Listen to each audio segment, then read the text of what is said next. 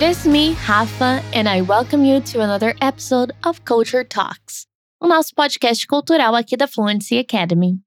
Desde a morte da Rainha Elizabeth no dia 8 de setembro desse ano, muito se falou sobre a monarquia britânica e a Organização Internacional do Commonwealth of Nations, ou Comunidade das Nações, que costumava ser liderada e representada pela própria Rainha Elizabeth II.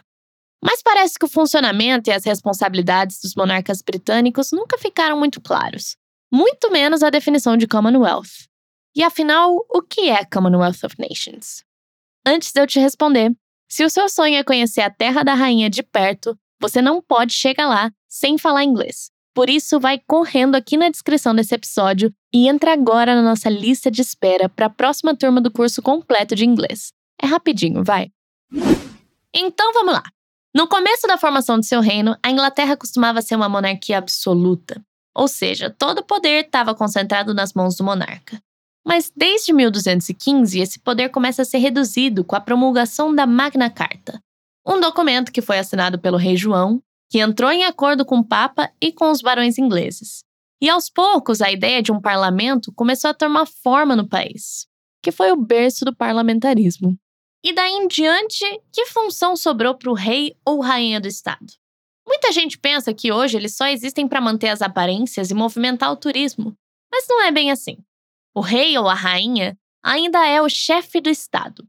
Isso significa, na prática, que ele seria responsável pela declaração de guerra e a celebração da paz, que só ele poderia autorizar o uso das forças armadas dentro de seu próprio reino, e que é ele quem pode convocar o parlamento e dissolvê-lo além de escolher o primeiro-ministro e todo o resto do gabinete do governo.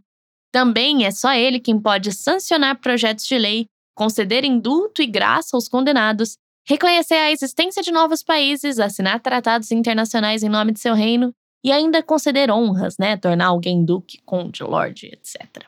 E quando a gente pensa na rainha Elizabeth, por exemplo, a gente pensa só na Inglaterra, mas na verdade ela era chefe de estado de 16 territórios. Além dos quatro países do Reino Unido, outros como Canadá, Austrália e a Nova Zelândia são ex-colônias inglesas que ainda têm o rei do Reino Unido como seu chefe de Estado em suas constituições. Isso porque outro ponto muito importante em ser monarca é assumir a liderança dos estados do Commonwealth of Nations. E apesar de todo esse poder simbólico, hoje a monarquia parlamentarista inglesa funciona mais ou menos assim. Os cidadãos participam de eleições livres para eleger os membros da Casa dos Comuns, que é a Câmara mais importante do parlamento britânico. Os parlamentares eleitos recomendam à rainha, ou ao rei agora, o nome de alguns integrantes para formar o gabinete responsável por comandar o reino. E essa recomendação é sempre aceita pela rainha, ou pelo menos sempre foi. Assim como todas as decisões tomadas pelos membros ao longo do mandato. Então, a parte de sancionar leis, demitir o primeiro-ministro, é na verdade uma decisão tomada na Câmara, que é apenas oficializada pela rainha. Ok, até aqui tá tudo bem. Mas ainda tá faltando um detalhe importante: o Commonwealth. O que é isso, afinal?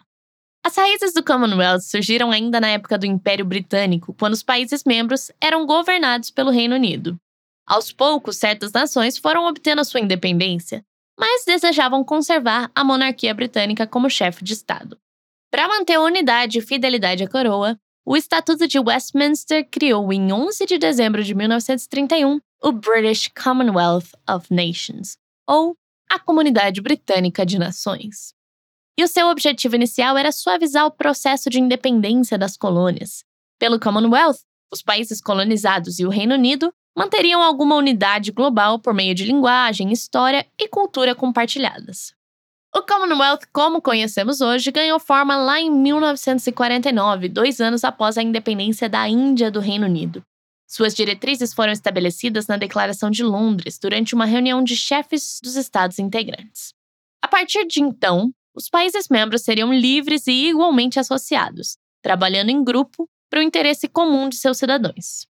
Hoje, o Commonwealth abriga 2,4 bilhões de pessoas em 56 países membros isso é um terço da população mundial. A sua meta principal é promover o bem-estar de todos os integrantes e os seus interesses compartilhados globalmente. Os principais objetivos são ajudar em negociações comerciais, incentivar o setor de pequenas empresas, apoiar a participação de jovens e mulheres na política e assim por diante. Os líderes desses países se encontram uma vez a cada dois anos, e existem diversos acordos e projetos de incentivo ao desenvolvimento, como bolsas de estudo, fundos de investimento, missões diplomáticas e etc. A família real, incluindo a rainha, faz visitas regulares aos países integrantes do Commonwealth. Na série The Crown, por exemplo, logo no início da série, a gente acompanha a Rainha Elizabeth em uma turnê com destino à Austrália e à Nova Zelândia via Quênia, e é nesse país africano, inclusive, onde ela fica sabendo da morte de seu pai e de seu novo status de rainha.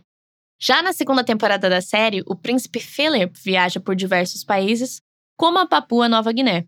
E durante essas viagens, o casal visitava os integrantes da Comunidade das Nações, ou o Commonwealth. Algumas das nações que integram hoje essa comunidade, como a Ruanda, nunca foram colônia do Reino Unido. Por outro lado, existem colônias britânicas que não integram, por exemplo, os Estados Unidos. O critério para que um país integre o Commonwealth ou não é o cumprimento de suas diretrizes, sendo elas a promoção da democracia, dos direitos humanos, a boa governança, o Estado de Direito, a liberdade individual, igualitarismo, livre comércio, multilateralismo e a paz mundial. Então, a Commonwealth não é uma organização política, mas uma organização intergovernamental, através da qual os países com diversas origens sociais, políticas e econômicas são considerados como iguais em status. Por demandarem essas diretrizes, alguns países deixam a Commonwealth, como ocorreu com a África do Sul na época do apartheid. A questão é que até hoje, principalmente com esse assunto sendo trazido de volta à tona, muita gente ainda discorda dos objetivos ou da relevância, tanto da monarquia quanto do Commonwealth. Para alguns, a família real é apenas um custo de manutenção para os cidadãos britânicos. Outros dizem que seu retorno financeiro com turismo, por exemplo, gera mais que o seu custo. Outros acreditam na simbologia de permanência e tradição da família real. Há quem diga que o Commonwealth é importante e trabalha até com um princípio de reparação histórica. Outros ainda vão dizer que o Commonwealth não passa de um meio da monarquia britânica de não largar o osso e deixar as suas colônias serem completamente independentes e desenvolverem sua própria cultura. Qual a sua opinião?